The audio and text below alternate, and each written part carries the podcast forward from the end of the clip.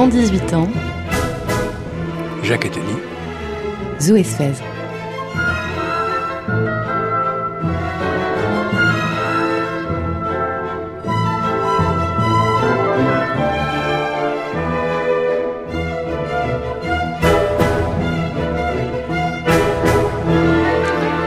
Bonjour et bienvenue à tous. Dans 18 ans, c'est le titre de cette émission que nous vous proposons avec Jacques Attali cet été, car nous prenons le temps de penser à demain, de nous poser cette question. Que sera le monde en 2037 quand les enfants qui sont nés cette année auront atteint leur majorité, 18 ans à l'échelle du monde, des bouleversements qu'ils connaissent, c'est à la fois très proche et presque déjà un autre monde. Alors, nous avons essayé de poser quelques données quasi certaines. Nous avons parlé de démographie. Nous avons aussi évoqué plusieurs scénarios liés évidemment à la question du climat. Nous en parlions la semaine dernière.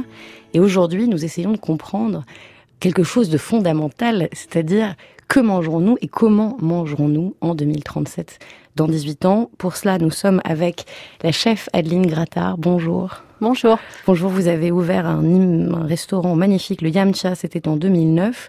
Euh, il y a une boutique Yamcha, toujours à Paris. Jacques Attali en parlera encore mieux que moi. Et vous avez ouvert, euh, il y a quelques mois, le café Laïcha. Vous allez nous expliquer ce que vous, vous y faites et ce que vous y proposez. Et puis, Jacques Attali, vous êtes un allié de choix, parce que je le rappelle, vous avez coproduit une excellente série sur France Culture il y a deux étés, euh, Le sens des choses avec Stéphanie Bonvicini. Et vous venez de publier euh, aux éditions Fayard en partenariat avec France Culture ce livre Histoire de l'alimentation où vous vous posez très clairement la question de ce que nous mangerons demain dans la dernière partie de ce livre. J'ai souhaité que nous parlions ensemble, non seulement parce que vous êtes une merveilleuse cuisinière, mais c'est pas l'objet d'aujourd'hui, même si on va en parler, mais parce que je trouve que vous représentez assez bien ce qu'on peut penser être une des dimensions de la cuisine de dans 18 ans, c'est-à-dire à la fois une cuisine féminine, beaucoup plus qu'elle ne l'est encore aujourd'hui, une cuisine euh, qui euh, retrouve ses sources dans, les origines de la cuisine française, mais qui en même temps se nourrit d'une cuisine venue d'ailleurs, et de cuisines venues d'ailleurs, qui euh, fait euh, du métissage, de la fusion, comme on, comme on voudra l'appeler, et qui nous montre d'une façon optimiste que le mélange c'est bien, le métissage c'est bien, que le métissage c'est pas forcément de l'eau chaude et de l'eau froide qui donne de l'eau tiède, ça fait des choses tout à fait nouvelles qui n'ont pas été faites ailleurs. Et ça nous permet de, d'avoir marqué de la révérence pour d'autres cultures, comme vous le montrez très bien chez vous. Comment vous voyez vous-même faire votre métier dans 18 ans? Je pense que la, la, plus grosse crainte des chefs à l'heure actuelle, c'est de manquer de ressources.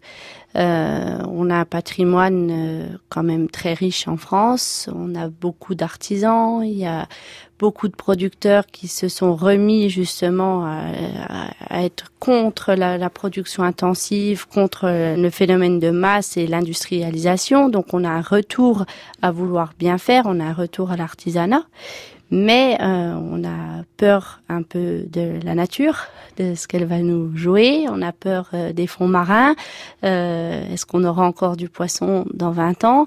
Donc il y, a, un peu une incertitude de qu'est-ce qu'on cuisinera dans 20 ans.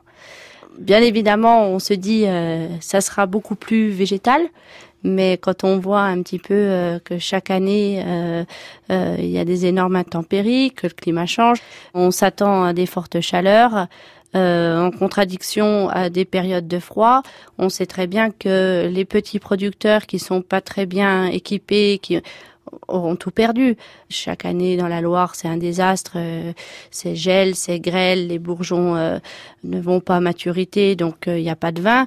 on sent bien qu'il y a un dérèglement qui est très inquiétant. Ça, ça veut dire que votre cuisine euh, va devoir évoluer pour tenir compte de cela.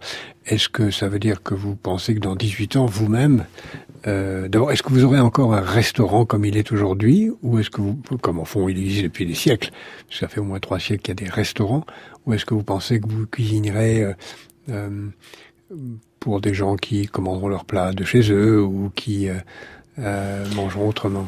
Je pense que les restaurants existeront toujours parce qu'on est quand même dans une époque où euh, où les restaurants sont importants, où mmh. des restaurants sont fréquentés encore beaucoup.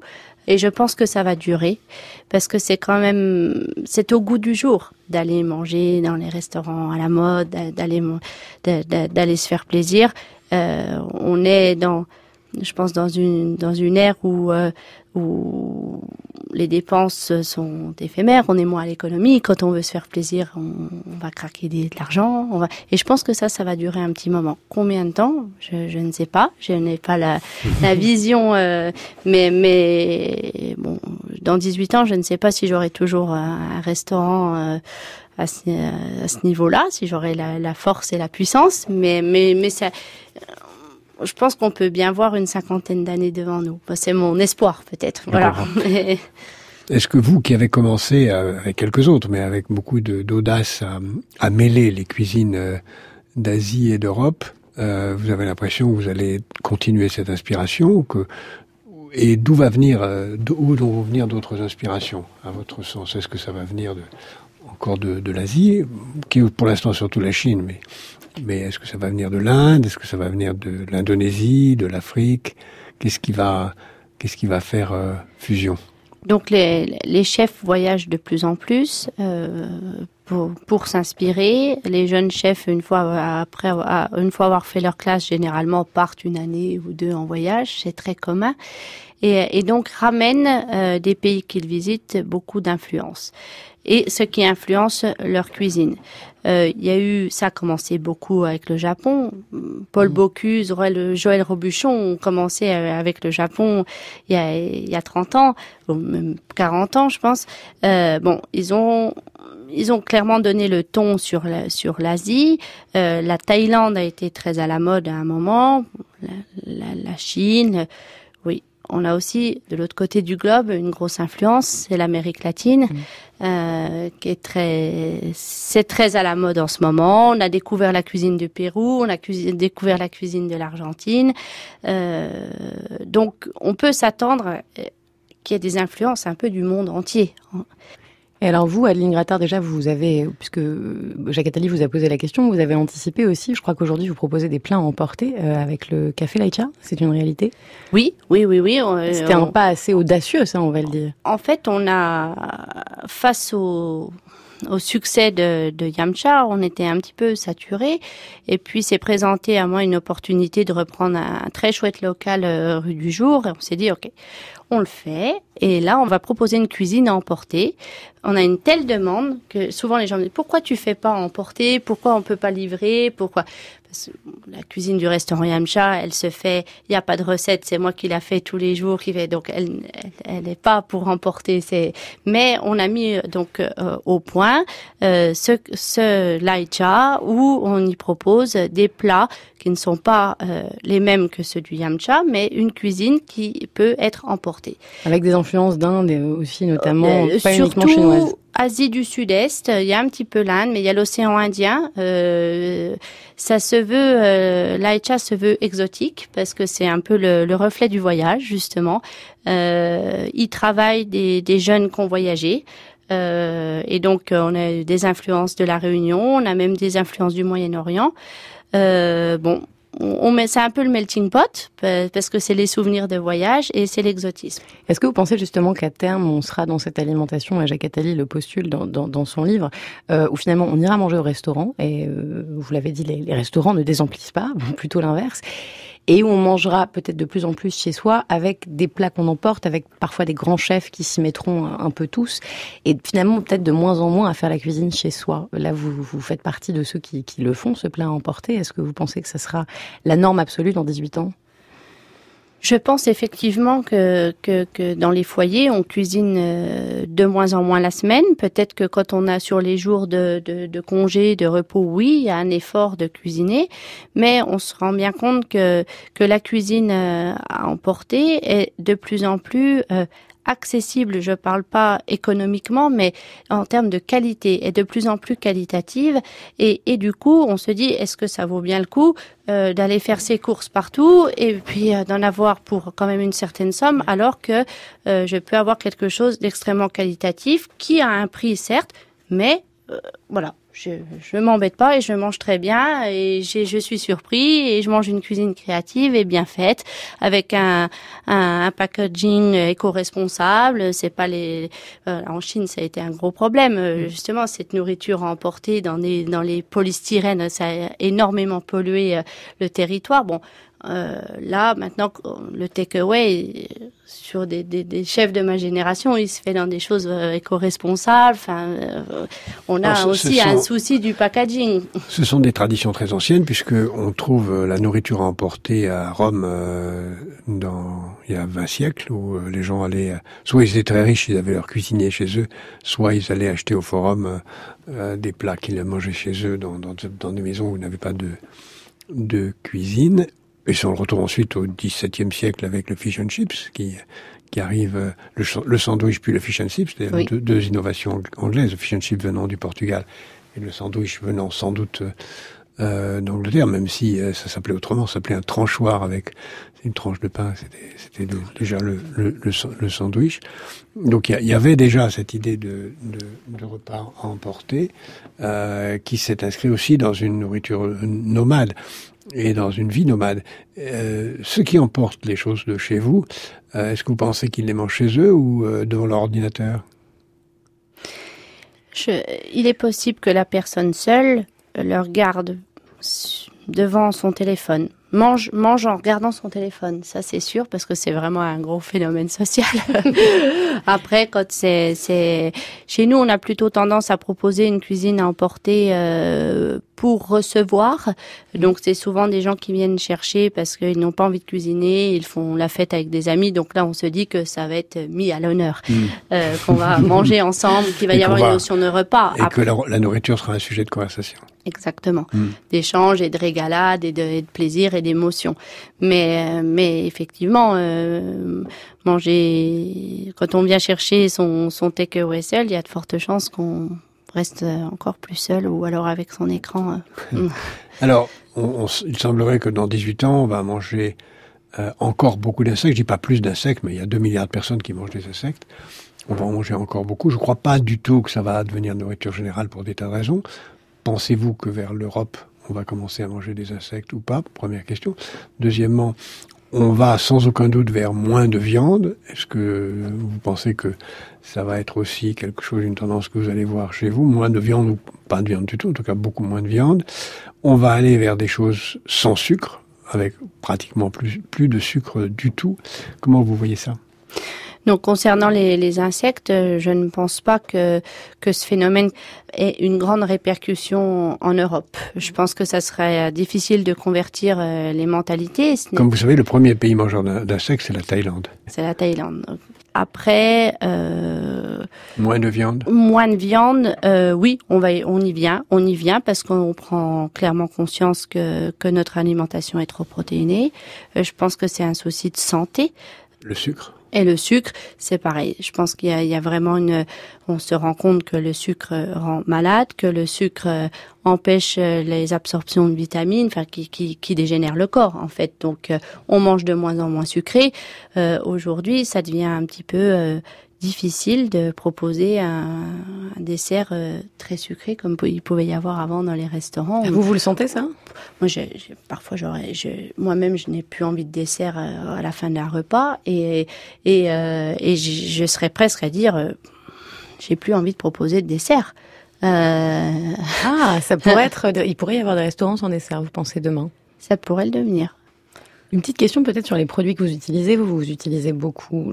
Il y a une base sur le riz quand même dans ce que dans ce que vous proposez, pas que, mais ça, ça, pas pas tant que ça. J'utilise beaucoup de de végétaux et de produits de la mer pas trop de farine. Je mmh. je suis pas. Je pense que l'amidon, justement, le gluten, c'est c'est pas pour être dans la mode du sans gluten, mais mais effectivement, on digère pas très bien. Et le but, le but est, est vraiment d'avoir une cuisine digeste, mmh. euh, en très Asie, agréable. C'est un peu le cas. Euh, en Asie, oui. il y a beaucoup moins de gluten. Mais sur sur les produits qui pourraient arriver dans 18 ans, parce qu'on sait qu'aujourd'hui, il y a des gens qui travaillent sur des sur des aliments modifiés, génétiquement modifiés, avec des, des OGM. Des viandes végétales. Des viandes mmh. végétales. Euh, et puis parfois la, la, résurgence, le retour de de produits qu'on a complètement oubliés. Euh, vous parlez du fonio dans votre livre, Jacques Attali, mais il y a aussi d'autres types de, de, de, céréales ou de légumineux qu'on pourrait voir arriver sur le marché, comme le quinoa, par exemple, qui a connu une explosion folle.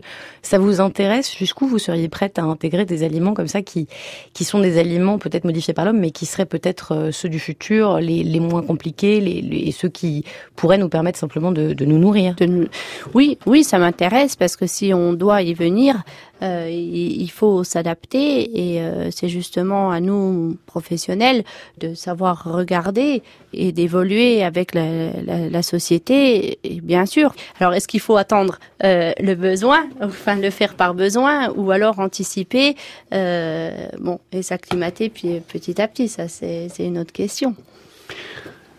Euh, les chefs ont été pendant très très longtemps que des hommes, à part quelques exceptions connues, mais assez peu connues. Est-ce que vous pensez que le, métier à l'échelle mondiale va devenir plus féminin et quelles conséquences ça aura sur la nature des, des repas?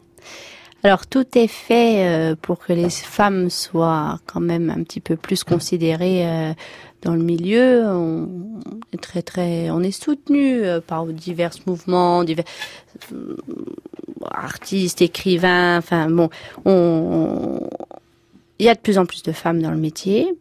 Ce que ça peut apporter, c'est que la femme généralement a une cuisine euh, moins, on gaspille pas beaucoup. On fait comme pour le foyer. On, on, a plus tendance à faire euh, à faire de, de, de la popote. Et euh, moi, je vois, je pense que mon, mon premier mon premier combat au restaurant, c'est de ne rien perdre. Euh, c'est pour ça qu'il n'y a pas de carte. Euh, il est hors de question que pour mon simple honneur, euh, je fasse un pavé de turbo de 4 cm sur 3 cm en achetant la moitié. J'ai déjà vu ces pratiques et ça, c'est un scandale. Et je crois pas que les femmes cuisinent comme ça. Si le bout de poisson, il a pas également, il a pas trop la même forme sur toute la table, c'est pas si grave. C'est pas si grave. Parce qu'on est peut-être moins dans la perfection, mais plus dans la, générosité, dans la spontanéité, comme quand on, euh, des fois on va vite parce qu'on a plein de choses à faire, et puis euh, du moment que c'est bon, c'est pas grave. Et, ça, je pense que les femmes ont beaucoup d'avenir dans, ce créneau de leur sincérité, et on est peut-être moins précise, on est euh, peut-être plus naturel, mais l'idée c'est d'être juste, d'être harmonieuse. Le, le, fait que ce soit un métier dur lié au, au, à l'autorité qu'il faut y exercer, le, le, nom de chef dit tout déjà. Est-ce que c'est un, ça a été pendant longtemps un obstacle? Ça, ça ne va plus l'être à votre sens? Ça doit plus l'être. Et puis, de toute façon, il faut un chef dans une brigade, euh, qu'il soit masculin ou féminin. Et il faut un chef, il faut un capitaine. Euh, parce que quand le bateau coule, quand le service commence mal, je peux vous dire que s'il n'y a pas le chef pour redresser la barre, eh ben ça va pas.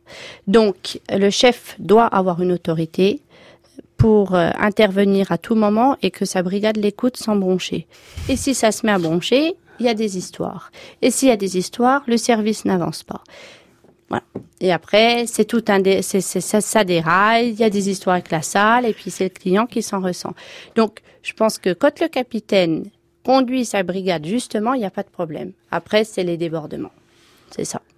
Est-ce que, à votre sens, euh, la, la, cuisine française est une cuisine mondialement dominante, ou pas la seule, mais euh, par sa culture? Quelles sont, les, à 18 ans devant nous, les, les grandes cuisines qui auront une influence mondiale? On aura forcément euh, la, la, cuisine chinoise, c'est sûr, parce que c'est un pays qui s'ouvre, qui a longtemps été fermé. Euh, tout ce qui était euh, dim sum, rôtisserie, les, les, chefs refusaient de partager.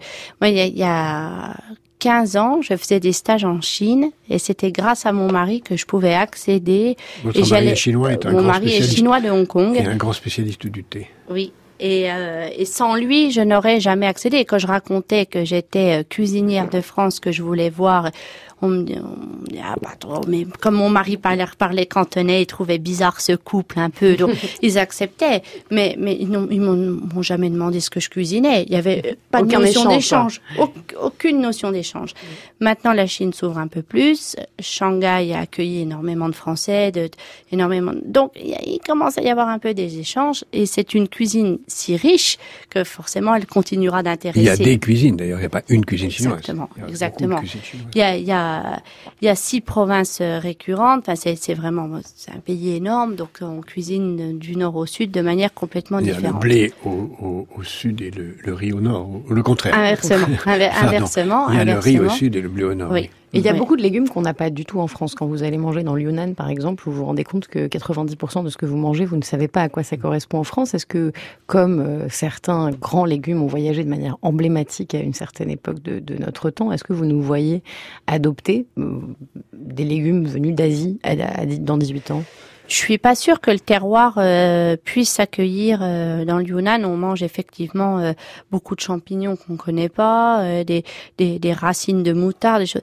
Je suis pas sûre que ça puisse pousser en France. Il y a une telle humidité, une telle chaleur. bon.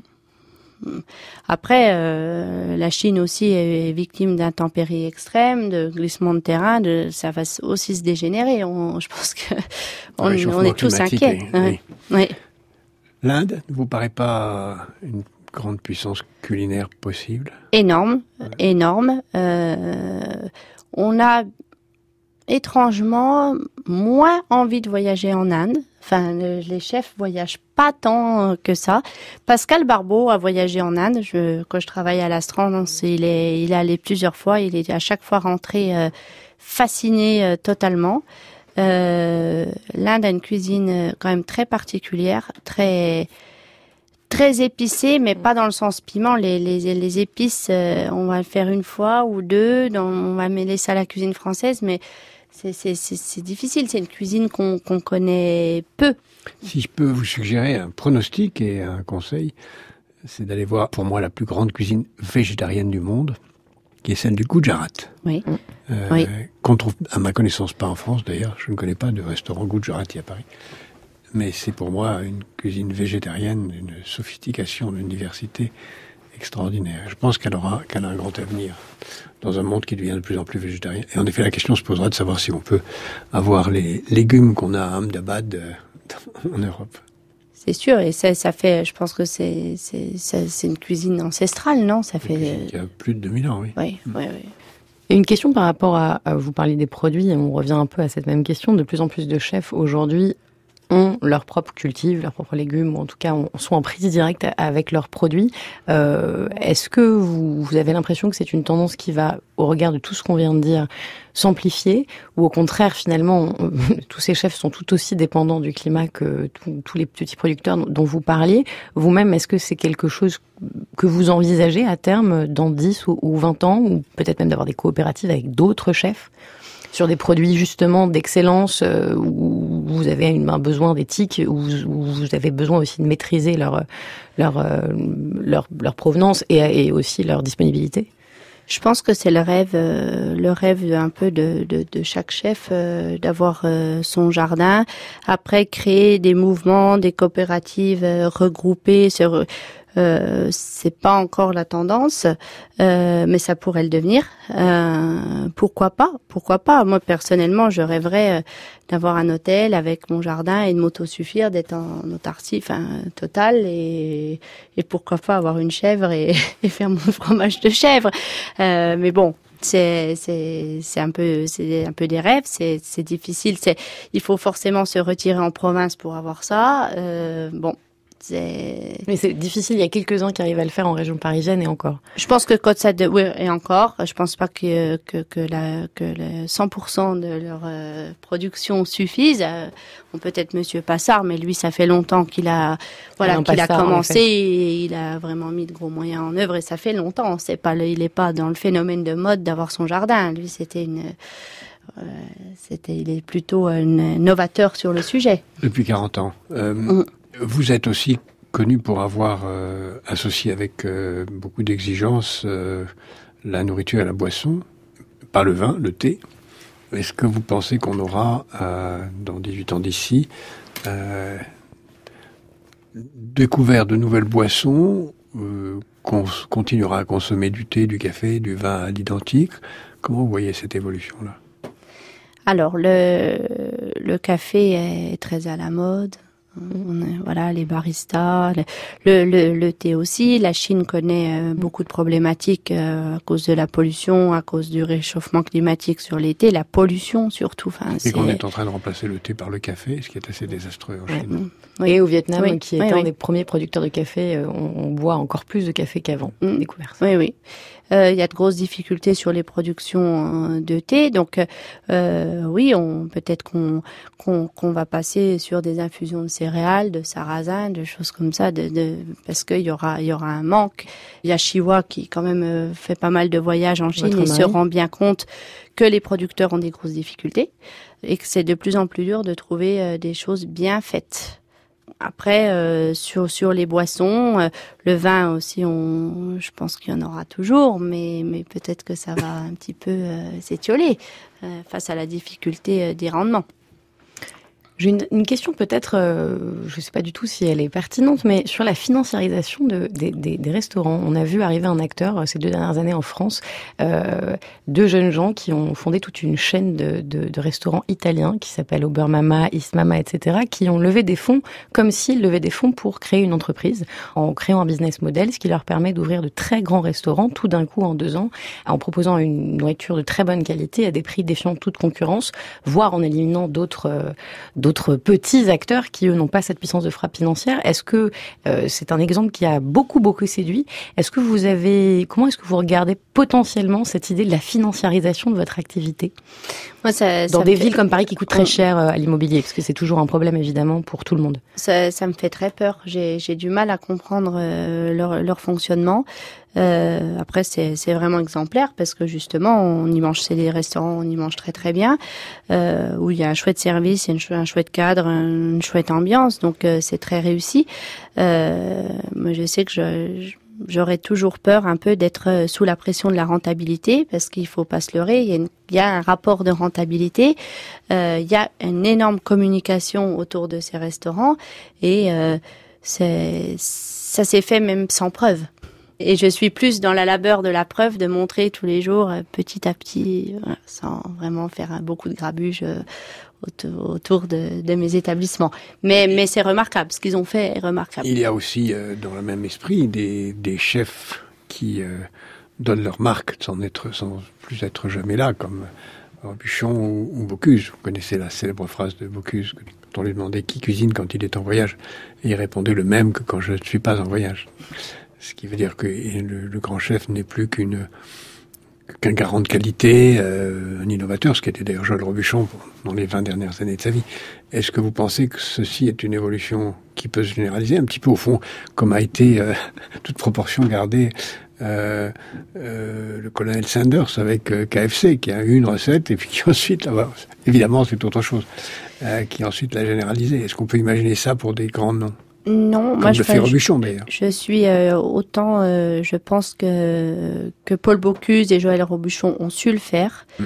Euh, après, il y, y, a toute une génération, effectivement, une jeune génération qui n'est plus beaucoup en cuisine et je pense que c'est très dangereux et c'est peut-être ce qui tuera un petit peu le phénomène de mode des restaurants. Je pense que les clients vont se lasser de ne plus voir les chefs dans leur restaurant. Et euh, c'est pas qu'ils ne sont plus dans le restaurant, c'est qu'ils sont dans leur bureau, sur leur téléphone, sur Instagram. Euh, on aime bien quand même que les chefs prennent les casseroles. Moi, je suis euh, très rigide sur ce parti pris. Euh, si les gens viennent euh, manger chez moi, c'est pour que je leur fasse la cuisine. Le rapport doit être sain, honnête, et nous ne sommes que des cuisiniers. Donc, je pense qu'il faut rester à sa place et euh, remplir sa fonction. Et vous le faites merveilleusement bien. Merci. Merci beaucoup Aline Grattard d'avoir été avec nous.